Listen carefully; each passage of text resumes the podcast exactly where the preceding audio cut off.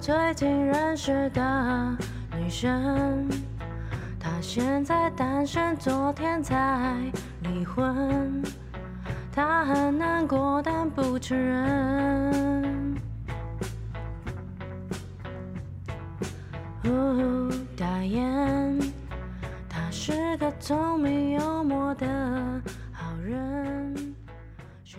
各位听众朋友，大家好，欢迎回到为你点歌，我是海苔熊。你曾经有一些话想要跟朋友说，但是却不知道要如何开口吗？或者是你干脆就放在心里面，就这样一直压着压着，压到有一天终于爆炸了。如果你也有这种经验的话，那么今天点播的这个故事，可能可以打中你心里面的某个地方。今天写信来的这个伙伴名字叫做 Diane，然后他点播的歌刚好也是 Diane。一直以来，我们这个节目点播了非常多首是给情人、男朋友、女朋友或是伴侣的歌曲，很少有一首歌是点给朋友的。那我也觉得这个点给朋友的歌跟以往我们所点播的其他歌曲，它的主题有点不一样。所以今天的节目当中，我也想要跟大家分享。怎样可以去区辨这个朋友适不适合继续留在你身边？一段好的友谊应该具有哪些特质？我们会介绍一本书，叫做《如何与朋友分手》，听起来就是一个很渣的书哦，就是你认识了一个人，然后要跟他分开的感觉。但实际上，他正是因为好好的清理了身边的一些朋友，而能够让留在身边的那些剩下来的朋友们，不对，应该说被选中的朋友们，和你相处的时间更有质感。所以，其实书名虽然叫做《如何与朋友分手》，但从另外一个角度来看，是如何把你有限的时间利用在，或是花在那些对你来说真的有滋养的朋友身上。那我们先来一起听听今天 Diane 的点播。亲爱的海苔熊，你好，谢谢你阅读我的来信。有人说，女人的友情总是夹杂着爱情。我后来终于体验到这句话的意思。当他把我推开，拒我于门外的样子，真的让我就像是失恋了一样。我一直很想拥有一个有革命情感的朋友，但是朋友通常都是我主动找他们比较多。一直到我遇见一个人，她是我的研究所同学，我们同样星座，都是女生，却有着完全不同的个性。她是一个戴着面具过生活的人，总是喜欢说那些人们耳中觉得刺耳的真实话，尤其对于好朋友特别严格。我感受到了，而我是个总保持着正面能量、乐观、爱笑的女生。我们本来都不怎么熟悉，直到有一次暑假，我到处约人去看展览。他说：“哎、欸，你是不是没朋友啊？好啦。”后来，他把我的现实动态钉选在他名为“朋友”的精选动态里，并且说：“啊，每次跟这个人出门哦，都会生气了。”后来开学了，他问我很多课业的事情，虽然最后没有选到同一堂的选修课，但是必修课的感情让我们更加紧密。有一次，我问他要不要来听我的社课演讲，他说：“我才不要嘞。”但最后还是来了，我好感动。中秋节的时候，我确诊了。我说：“幸好我们前一天约吃饭没有约成功，如果也害他确诊，我会很自责。”曾经还有一次上课明明快要迟到了，他还是坚持要帮我送餐。下课之后，我打电话跟他抱怨刚刚那堂课有多无聊，然后又说我发高烧了。但他只关心我要不要吃晚餐和宵夜。不知道从什么时候开始，我喜欢坐在自修室赶我的作业，等他选修课下课，然后一起去吃饭。他也很喜欢喝酒，也开始喜欢带着我去。他说他心情不好，我说我也是，他就骑着车载我出去。我们骑去很远很远的地方看星星。这首《Diane》就是他在看完星星之后，在 IG 上面发的音乐，还改编了歌词。看到歌词的时候，我哭了。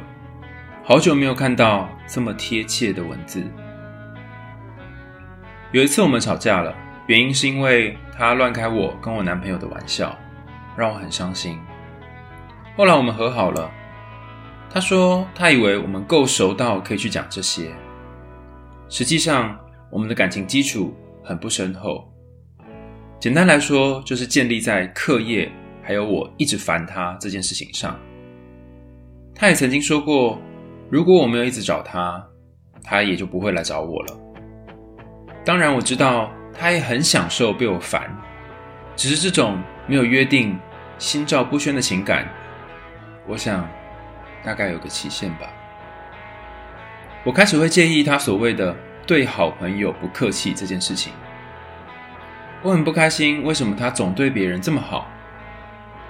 还有一件让我爆掉的事情是，他可能不了解我在社团里面有多辛苦，所以每次我讲的时候，他只会觉得是在抱怨。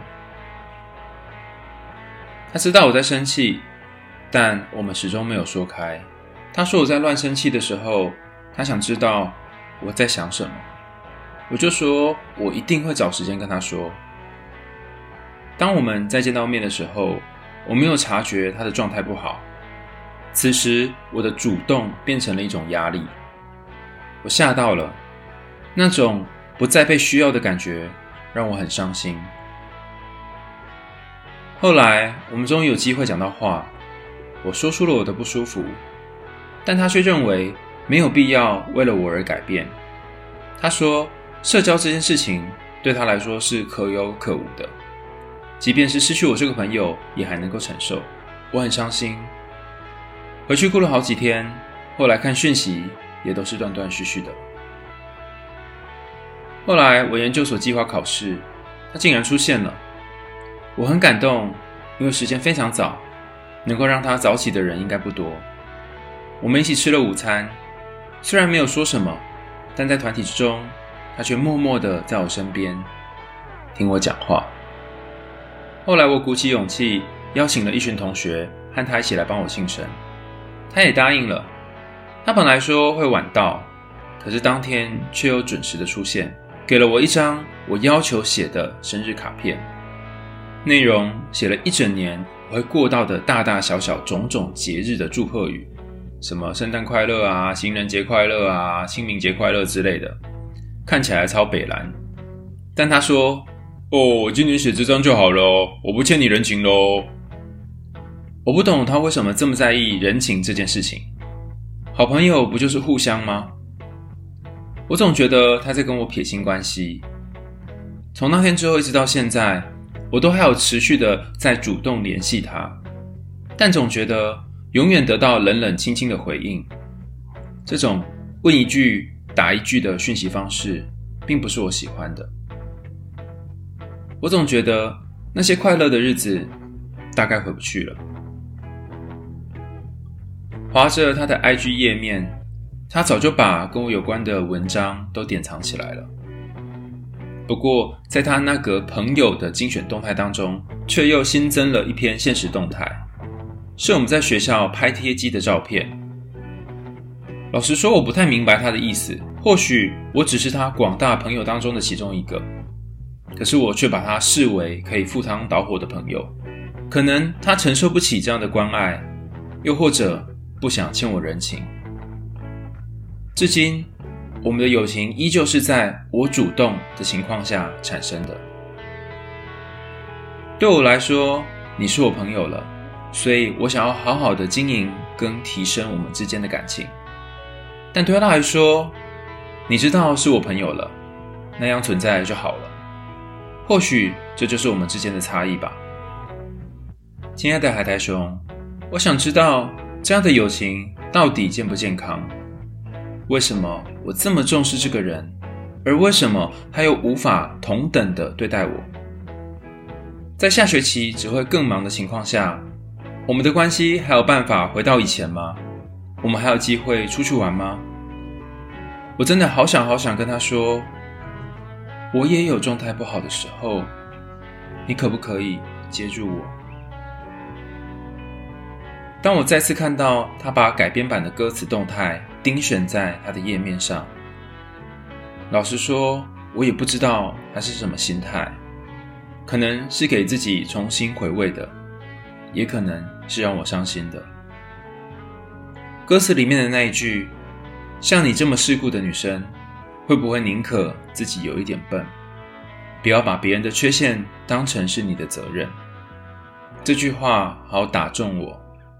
虽然现在变成这个样子了，但我还是很谢谢他推荐这首歌给我。我还是很喜欢这首歌。刚刚大家听到的是 Diane 写来的信件内容。他一开始说，女生的友谊总是蕴含着一些有关于爱情的部分。我非常同意这段话哦，因为我忘记之前在哪里有看到说，女生跟男生的感情有一些不一样的地方，在于女生似乎内建了一种两个人就是要很亲密的这种感觉，甚至是从小时候开始，女生就开始被培养说，哦，你要跟其他人建立好的人际关系。但男生的世界有点不一样。我想到男生之间的聚会，好像经常都是去比拼，说谁哪个部分做得比较好，或是我比较会喝酒哈，比较会把妹之类的。那女生就会谈他们自己的心事，然后分享自己一起看过的东西，一起去过的地方，甚至可以待在一个地方喝下午茶很久很久很久，然后聊彼此的事情、遇到的人等等。不过，比起这个性别差异本身，我觉得更重要的其实是你在这段关系里面有没有感觉到是一段平等的关系。刚前面一开始有谈到说，我最近读了一本书，叫做《如何和朋友分手》。那书名虽然叫做《如何和朋友分手》，但实际上它却是用来邀请你去思考你身边的朋友到底都是怎样的人，然后从中看能不能去好好的筛选你朋友的一本书。我觉得书里面有三个非常重要的重点，比起他列出的各种条件啊、评估啊，都重要很多。第一个是你不可以太贪心，不可以总是想要一个朋友身上具有所有的好处跟优点，然后你们之间可以无话不谈，可以天南西北，然后他在你脆弱的时候可以安慰你，在你想不到方法的时候可以想出一个很厉害的方法，可以跟你谈各式各样的事情。然后可以跟你一起做你想做的事，或是可以跟你一起探索你没去过的地方。有的时候我们会很容易的把自己在生活当中的所有的需求和期待压在这个朋友身上，这样很可能就会让对方喘不过气来。作者建议，相形之下比较好的方法其实是风险分散，就是你把一些朋友应该要做的事情，或是你期待朋友做的事，把它分给几个不同的朋友，而不是让一个人扛这么多。第二个重要的点是，如果你发现你在一段朋友关系当中开始出现不平衡的感觉，就是他的权力比较大，或是你的权力比较大，你跟他相处的时候经常觉得不自在，那你就要很小心了，因为这可能是一段有毒的朋友关系。第三个是你可能要时时刻刻就去检视你身边都是哪种类型的朋友，可能都是像是导师一样，或是都是像是。会提供你人生建言这类型的朋友，但就少了一些可以跟你好好相处，然后靠近你心灵、安慰你的朋友。而且每当你感到孤独，当你觉得好像没有人了解你的时候，并不代表说你是一个很糟糕的人，很可能是你的友谊出现了状况，然后你可以从中去做一个衡量跟调整，也不一定要扒着过去那些跟你很要好，但是现在好像已经有点怪怪的朋友，你可以去试着拓展新的友谊关系。那我们回到 Diane 的信件，我在读你信件的时候，有一种很深刻的感觉，好像你从他的身上看到他是一个戴着面具在生活的人，然后他的生活方式跟你有很大的差别，尤其他会讲一些很真实的话，对于朋友很严格，这个跟你是蛮不一样的。面对这个不一样的朋友，你其实有一点。我的感觉是你好像有一点小羡慕吗？觉得他怎么可以这么做自己，或者是他怎么可以这么直接这样？所以在你跟他的关系当中，好像也面临了同样的状况，是他似乎很直接的会去说他要什么不要什么，甚至他不想要你参加他的活动，他也不会特别跟你说。然后他要把你放在现实动态上，或者是不放上面，好像也就是他自己的选择，他没有把你考量在心里面。但你刚好相反，你是一个做什么事情都会把对方放着。然后你会把对方放在你心目当中很重要的朋友位置的人，甚至是你会考虑到别人的想法，不一定会讲出你内心的感受。所以如果从这个角度来看的话，我觉得你这个朋友啊，他好像是某一种阴影。我觉得用阴影这个词可能太重了，因为阴影常常会被大家给误用哦。我觉得或许可以说是和你比较个性相反的朋友。那这个朋友呢，他会做一些你不会做的事。这些事是你所羡慕的，但同时也是你所做不到的。反过来，你也是一样，可能你身上有一些部分，比方说你会体贴别人，你会以别人的想法当做第一优先等等。是他做不到的，所以你们两个人之间产生的那种相异生吸引，就是诶，他身上有些你没有的，你身上有些他没有的。然而，这种朋友相处起来，有些时候的确是有点辛苦，可能你会发现你的生活方式跟他不一样，然后好多时候你都要跟他去调整一个彼此适应的相处形式。但我觉得，比起不相似或者是个性相异这件事情来说，更辛苦的点在于，就像你信件里面谈到的，你总是扮演那个热脸贴冷屁股的角色，你都是主动去找他，久了之后，你就会觉得，诶，会不会这段关系、这段感情从头到尾都只有我一个人在维系？很像那种梗图里面会出现的句子哈。那这个都只有你在维系这件事，也蛮有趣的，你都一直扮演这个位置。但是你竟然可以继续这样扮演下去，或者是说，会不会你已经习惯这个位置很久了呢？有一种友谊关系是，你会觉得你像是在拯救对方，或者是你像是在靠近对方，试图提供对方一些他人生所没有的东西的那种时候，你会觉得你对他来讲是重要的。比方说，我常常听到的例子里面是，他可能朋友是一个很逃避，然后很工作狂。很不愿意面对自己感受的人，可是他自己是一个很能够接触情绪、很能够表达感觉，甚至是讲夸张一点，可能有太多情绪的一个人。当他看到朋友在这边逃避，在那边不愿意说自己感觉的时候，他会用这个充满满腔热情的感觉去靠近他，去聆听他，然后希望朋友能够多说一点有关他自己的感受。有些时候，这个朋友会讲出来，然后讲一段时间，你可能就会觉得说：“哇。”我是那个幕后大功臣，我会有一种能力，让他把那些他不愿意讲出来的事情告诉别人，甚至是你可以看穿他的面具跟盔甲，你知道在那个盔甲下面有别的东西，然后他可能偶尔会透露出那个脆弱或者是不愿意给别人看到的一面给你看，你就会觉得哇，我这是独一无二的人，我在他生命当中扮演一个非常关键的角色，你就会不想要从这个位置里面毕业。然而这样子的人。他们并不是 always 都会让你进入他心中那个比较脆弱的地方，可能大多数的时候都是装得若无其事，或者是跟你有点疏远。那长久下来，你就会觉得，诶，好像你都一直在追逐他，就像你在信件里面讲的，好像你得要去找他，你得要跟他约，然后他才会愿意花一点时间施舍在你的身上。这就是我们前面说的。当一段关系开始变成有点不平衡的时候，或是有一个人权力比较大，有一个人权力比较小的时候，就要特别的小心，会不会两个人之间的关系一直以来都是只有一个人在烦恼，然后尝试去做修补。但我觉得你跟他的关系又有一个也很有趣的地方，齁，非常多有趣的点，就是你会去搜集在你跟他之间，他其实也还是有一点点在意你的讯息。先前我们有很多次不同集的节目谈到自我说服这件事，所以我这里就不再重复了哈。有一种可能性是你正在做自我说服，透过你去观察或是收集，他好像还是有点在意你的这些讯息，让你在这段关系里面呢，暂时得到一种安心感觉，说哦，他还是在意我的。但我觉得还有一种可能是，或许这就是他对待身边的人的方式，就像你信件里面也谈到的，可能你就是他众多朋友当中的其中一个。或者是他觉得在跟你继续相处下去很麻烦，很辛苦，但他不愿意再多花时间在你身上。当你拥有的东西很少的时候，你就会紧紧的去抓住那些你拥有的东西，然后不想放手，甚至是你会放大你手上拥有的人事物。比方说，他可能标记了你在限动里面，或者是他送了你一张卡片，尽管这个卡片上面是把这一整年的节日都写完。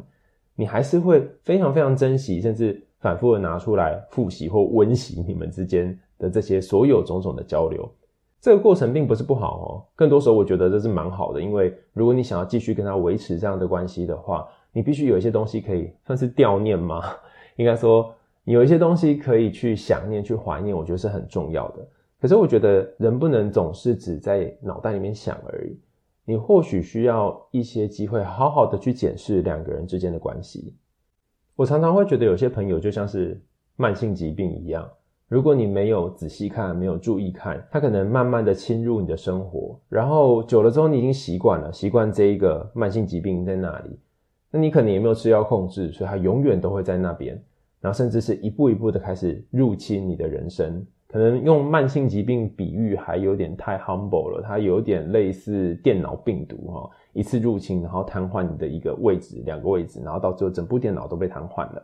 那有毒的朋友有哪些特质呢？其实我已经看过很多类似的书籍，再去区分哪些朋友是有毒的。不过我觉得这本书写的是比较委婉啊，它也写出来的样子是日常生活当中我们真的会遇到的朋友，而不是那些非常罕见的或者是非常抓马的朋友。好，那你可以想想你在信件里面提到这个朋友，他是否有符合下面这些条件？这些条件列在《如何与朋友分手》这本书的一百九十八到一百九十九页。那我来念一下，总共有十四项哈。第一个，他们只会在需要或想要什么东西的时候打电话来。第二个，你和他们的对话永远不会平等。第三个，他们贬低你或在别人面前取笑你。第四个，你在与他们相处之后会对自己的感觉很不好。第五个，他们的好胜心很强。让别人觉得很不舒服。第六个，当你遇到一些好事的时候，他们不会替你高兴，而你也会犹豫要不要跟他们分享这些好消息。第七个，他们带给你的生活许多的混乱和纷扰。第八个，他们在你背后尖锐的批评你。第九，你们的关系建立在有条件的基础上。第十，他们抛弃你。第十一。他们会利用你的秘密来攻击你，并且把它告诉别人。第十二，他们会带来不良的影响，怂恿你做一些会惹上麻烦的事情。十三，他们在背后议论其他人。十四，有一些共同朋友的活动，他们不会邀请你一起参加。以上是这本书的作者 a r i n Faulkner 提出的十四个你朋友可能有毒的迹象。那我稍微。替代 n，你检阅了一下哦，因为我毕竟不认识你们，也不晓得你跟他相处的关系。可是看起来有几项比较符合你信里面的描述，例如说，你是不是有觉得你们对话永远不平等呢？好像他永远在一个比较高的位置。还有，当你遇到一些好事的时候，他会吐槽你，他不会真实的替你感到高兴。以及你想到他，甚至跟他相处的时候。会有一些不舒服的感觉，所以它给你的人生带来一些纷扰。还有你们的关系是不是建立在某一种特定有条件的基础上？在你的故事里面，就是你们修同一堂课，或者是你下课会去等他吃饭等等。我特别想要讨论这一句：你们的关系建立在有条件的基础上。你可以想想看哦，如果这个人只有在打炮的时候才会找你，只有在缺钱的时候才会找你，或者是他只有在有工作有任务的时候才会找你。那代表什么呢？他不是说这个人就不是适合当朋友的人，而是他可能是属于某种类型的朋友。比方说，我可能想了一下，我跟 KP 之间，除了我们会讨论工作上面的事情，然后我们有时候也会一起出去玩，然后一起吃东西，一起做菜等等。所以，对我跟他之间的友谊来说，我们不只建立在工作上，也建立在私底下许多有趣的互动和活动上面。但是对于有一些朋友来讲，他们可能就是我在有工作的时候会找他们，然后平常日常生活并不一定会想跟他聊天，或是有更多的互动。还有一些朋友刚好相反哦，你深知哦不可以跟他一起工作，因为他会把事情搞砸。可是一起讲干话，一起出去玩是很开心的。所以你可以去想的一件事情是，你跟这个朋友建立的那个关键点，通常你们相处的环境跟时间会是在什么时候？然后这个利益基础是真的是一种利益吗？还是你们两个都很享受的一个活动？那在 Diane 你跟对方的相处过程当中，好像有一段是你们会一起出去玩，哈，就兜风啊、骑车。那这的确是一个很特殊的经验。可是有多久没有这个经验了呢？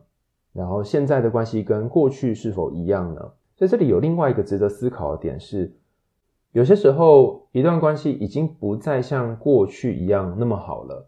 不再像以前一样有这么多美好的回忆，有那么多温暖的经验。你可能曾经跟他一起在毕业旅行的时候住同样一个房间，然后他跟你在讨论第一次失恋、第一次分手，甚至第一次性经验的时候那个彷徨无助的感觉，他扮演很重要的角色。他在你爸妈离婚的时候陪你走过那段很深很深的低潮。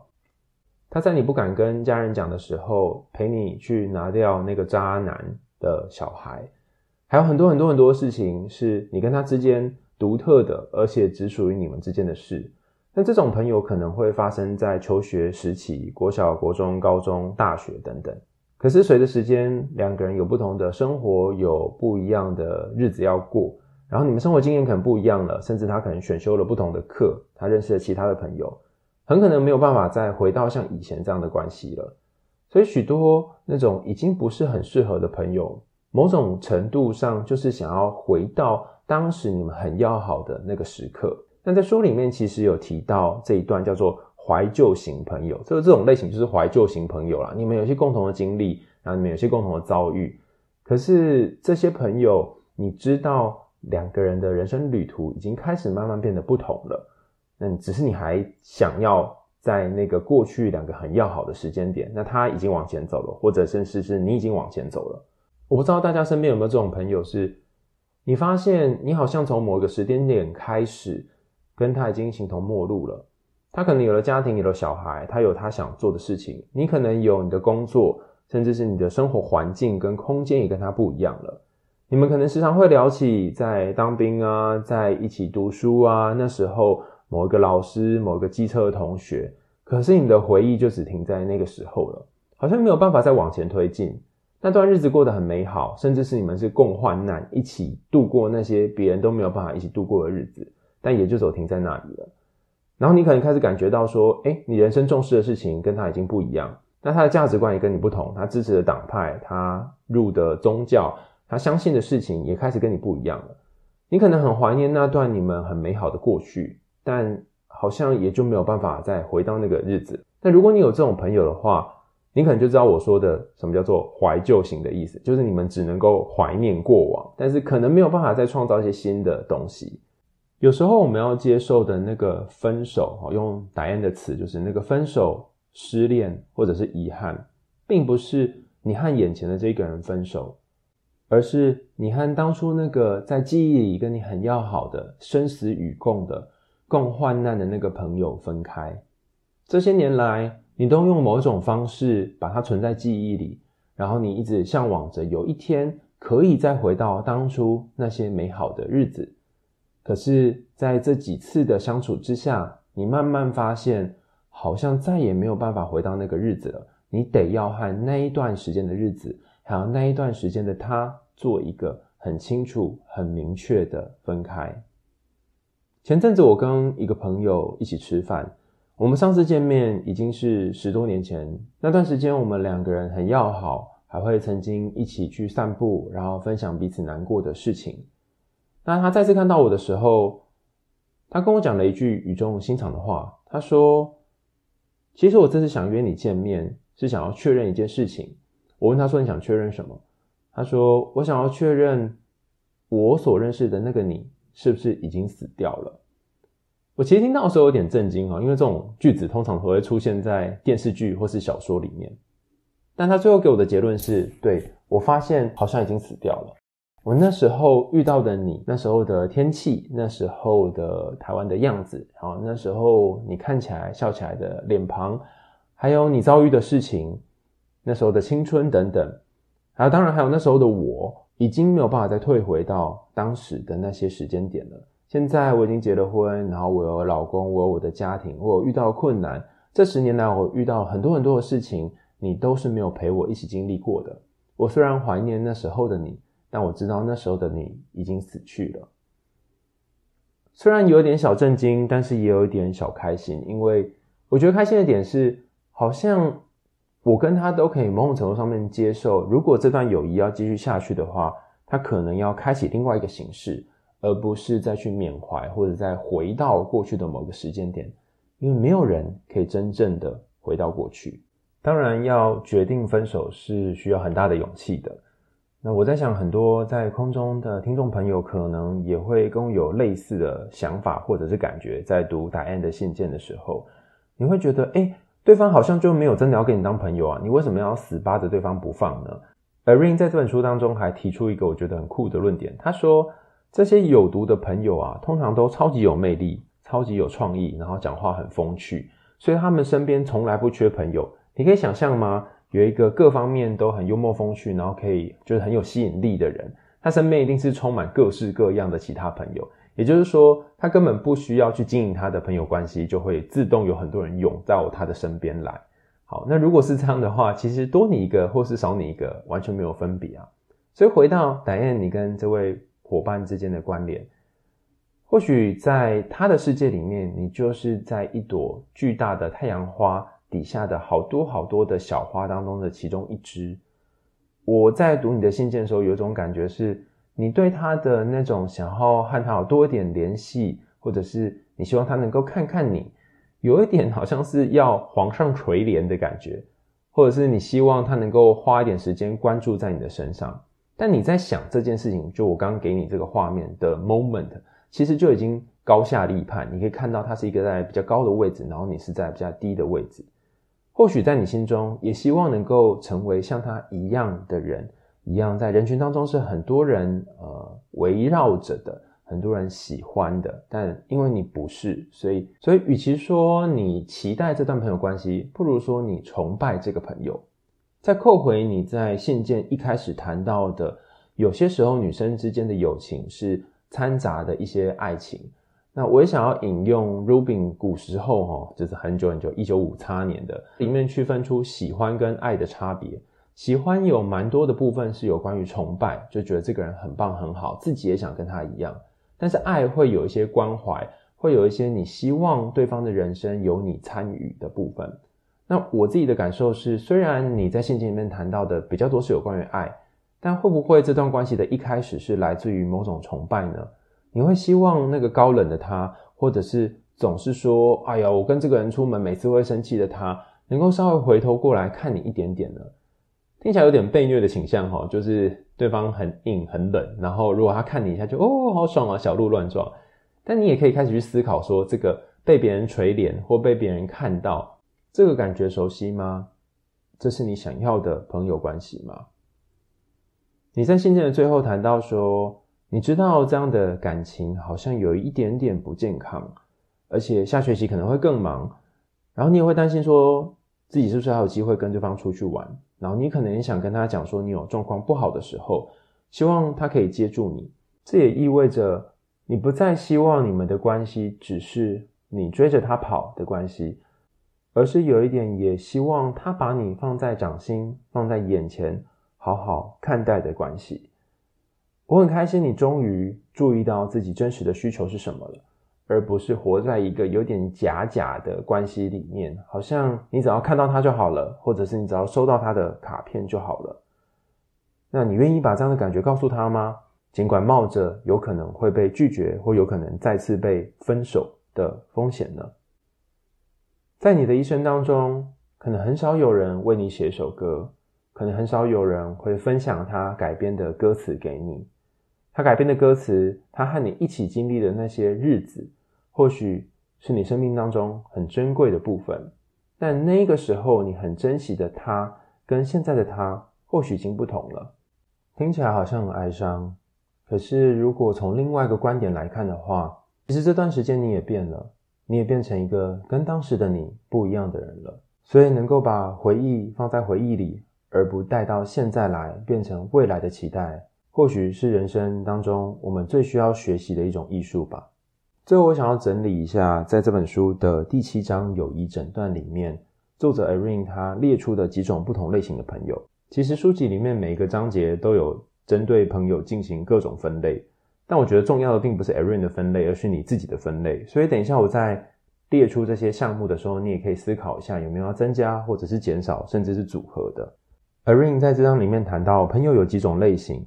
第一种就是我们刚刚所说的怀旧型朋友，你们有共同的回忆，你们可能一起念国中、高中或者是大学，然后这些朋友可能在出社会之后和你有不一样的生活，可是你们会一起讨论过去那些美好的事情。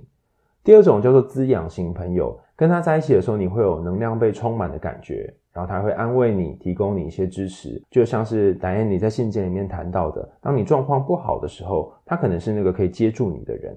我也想问戴安你身边有这样的朋友吗？第三种是创意型的朋友，和他在一起的时候，你会有很多的想法，然后觉得很多有趣的事情都会发生，好像永远都有讨论不完的事情，甚至你们会有一些疯狂的点子，想要去各式各样不同的地方探索看看。然后第四种是导师型的朋友，可能年纪比你大，或者是社会历练比你多，你从他的身上可以学到一些东西，然后他从你身上可能也会学到一些东西，所以你们两个人有点像是亦师亦友的角色。第五种是像你一样的朋友，就是个性跟你很像，或者是生活环境背景跟你很像，所以跟他相处的这些时间，你会觉得很自在、很舒服，你不需要去假装自己，然后你也不用去勉强自己做自己不想做的事。那既然有像你一样的朋友，也会有和你不一样的朋友。和你不一样的朋友，可能生活环境还有背景都跟你很不同，但也因为这些不同，所以你会觉得跟他一起出去，跟他一起相处有很多有趣的地方。就是他会想到一些你从来没有想过的事，他会去一些你从来不会去的地方。例如说，我有个朋友，他是初一十五会上山拜拜的，真的是上山哦，开好远好远的车。那为什么呢？因为他是做业务的，他每一个月的业绩都需要靠这些神明来赞助。那他知道台湾各式各样不同大大小小的庙，然后只要是可以拜的，他都会去拜。那我就会觉得哇，我是不太可能做这种事情的人。可是跟他去一次这个庙的巡礼之后，就会觉得哦，也蛮有趣的。就是我没有想过可以过这样的人生。你身边有没有这种和你很不一样的朋友呢？和他们出去的时候，你的心情是什么呢？还是你经常会跟他们吵架，因为他们想法跟生活都跟你不同？但毕竟以上这些都是书籍里面的分类，就像我一开始说的，或许你可以发展出一个属于你自己的分类。而且朋友他不一定是只能 cover 上面的某一个项目，他可能有两三个项目组合在一起。比如说他同时又是怀旧型的朋友，又是跟你很不一样的朋友等等哈。所以你可以自己有一个自己的区分方法。那重点是，你可以在每一次分类跟诊断的过程里面感觉一下。你是不是只偏好跟某个类型的朋友相处？比方说，你身边都是那种崇拜型的朋友，我刚刚自己发明的新词哦，就是你很希望跟他们一样，但是你总是追着他们跑；或是你身边都是创意型的朋友，跟他们在一起的时候会觉得哇，好多脑洞大开、有趣的事情，但好像没有办法有滋养型的人可以陪在你的身边。所以你可以帮自己做一个区别诊断哈，就是看看自己欠什么，或自己还需要什么。然后你也可以想想看，现在的生活里，你最需要哪种朋友呢？或者是哪种朋友已经太多了哈？你觉得哦，这个可以了哈，这边已经满额了，不再招收了这样。书里面的两百三十八到两百三十九页也提供了一个友谊整理清单。如果你在听这一集节目的时候有开始想到一些朋友，你也可以找他去喝一杯哦，吃个饭，然后聊聊下面的几个问题。那由于作者他有明文规定说，在讨论题目的时候顺序不可以颠倒哈，所以我得要按照顺序把这些题目念出来。我自己的感觉是，这不只是可以和你的朋友一起做，也可以和你的伴侣或者是身边和你一起共事的人讨论。它可以是一个增进你们对彼此关系了解的方法。好，第一题是说出几件你喜欢我的事。那同样的，当对方讲完之后，你也可以说出几件你喜欢他的事。第二个是，你是如何定义我们的友谊？你会把我放在哪一个位置？第三个是你是否在某个特定的时刻就知道我们会成为朋友？第四个是在我们的友谊当中，你最美好的回忆之一是什么？第五个是我们有哪些共同点？那同样的，第六个对应到刚刚第五个，就是你认为我们最大的差异点是什么？第七个是上一次我惹你生气，你什么都没说是什么时候？然后第八个是。那时候你为什么什么都没说呢？我暂时先念到这里哈，因为我发现光是这些题目就很值得讨论了。还有剩下的一半，大家可以到书里面去翻翻看。这是一本很推荐大家买的书，尤其在你的人际关系或者是朋友上，如果出现一些状况或困难的话，很值得买一本回家当做参考书。正式参考书哈，我不夸张，因为你可能随时翻一下，然后看看自己的朋友关系出现了什么问题。在今天的节目最后，我想要跟大家分享，在这本书两百零二页里面，我很喜欢的一段话，但是不是那么容易理解哈，所以我把它翻译成我自己觉得比较容易理解的版本。这句话的大意是说，当你遇到一个状况不是很好的人，或者是他有些心理不平衡的人的时候，你会很希望你的出现可以让他的生活多平衡一些，让他觉得比较理智一点，比较自在一点。你希望他回到生活的正轨，你希望自己可以帮上他一些忙，但很奇怪的是，每次当你靠近这些人的时候，并不是你影响了他们，而是他们影响了你。结果本来你井井有条的生活，因为他们变得更混乱了起来。于是你从很理智变得很不理智，你从想要帮忙对方的角色，变成那个需要另外一个人来帮忙你的角色。那我觉得人真的很有趣哈，是趋苦避乐，有些时候会拿石头砸自己的脚，也有一些时候会透过去帮忙一个状况不是很好的人来满足自我，满足自己那种我在别人心里面也是重要的的感觉，甚至是满足那种我和他相处的时候，我相对起来是比较理智、比较理性的一个人，然后对方是一个比较情绪化的人的感觉，就是一种优越感啊。但不论你内在的需求是什么，当你看穿了这一切，你知道说你在做什么之后，你永远可以选择你是不是要继续做一模一样的事，或者要在此时此刻做出一些改变。就像是这首歌的歌词，以及你在信件的最后谈到的那句话：“不要把别人的缺陷当成是你的责任。”当你意识到自己正在扛起别人的责任的时候，是不是你可以先暂停一下，回过头来看一下，你真正需要扛起的责任是什么？你真正需要面对的，你眼前有关于你个人的课题是什么？当你把目光放回自己身上，你会有一种恐惧的感觉，因为你得要去看到那些你一直逃避的课题。有些时候，我们很渴望别人可以接住自己，其实主要是因为自己没有办法好好接住自己。所以只好去跟别人伸出援手。有些时候我们会觉得很孤独，很需要人陪伴。其实真正的原因是自己没有办法当自己最好的那个陪伴。当你回到自己身上，当你要试图去拥抱那个你很讨厌的部分的时候，常常会觉得很焦虑、很担心，常常会觉得我怎么可能可以做到？所以就逃去其他的关系，逃去羡慕别人，逃去崇拜那些好像可以不在乎很多事情的人。但你的日子还是得过，最终会陪你走到最后的，仍然是只有你自己。生命最大的孤独是意识到自己终将孤独，孤独的来，孤独的死去。但当你了解了这些孤独，甚至看破了这样的孤独，你就不会再一直汲汲营营想要去寻求别人的关注，你就不会变成孤独的奴隶。在节目的最后，我们再一起来听听这一首由 Diane 所点播的 Diane。也谢谢这周寄礼物和卡片喉糖给我跟 KP 的伙伴居居。看到你的昵称的时候，我真是噗嗤在诊所笑了出来，觉得你怎么这么可爱。好了，我跟 KP 会好好的保养我们的喉咙，才可以长久的陪伴大家。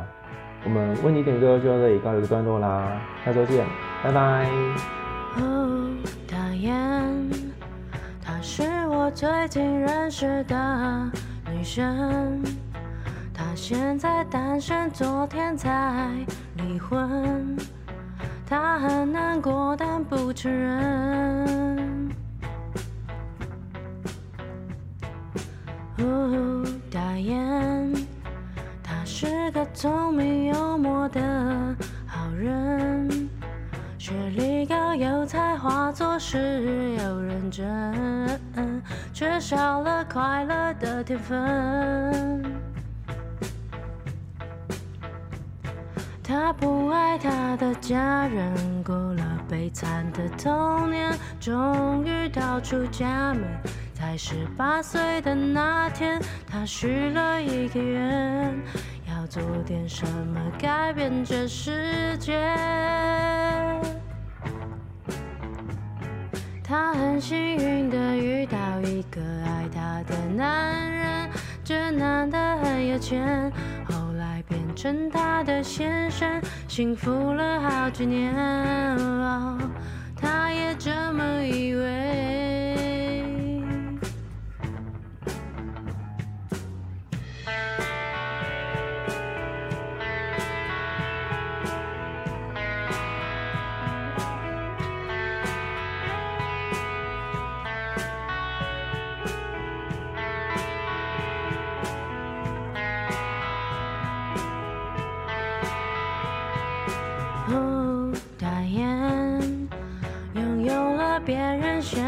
的一切，哦，他的粉丝激素还是一点都没改变，就算他什么都不缺。对这不公平的世界，他有很多的意。见，想努力做点贡献，却发现自己被骗。他需要被安慰，却选择一个人喝的烂醉。在朋友们的派对，他躲去顶楼抽烟。爱人对他的体贴，总是被他拒绝。他脆弱的一面，不想被任何人看见。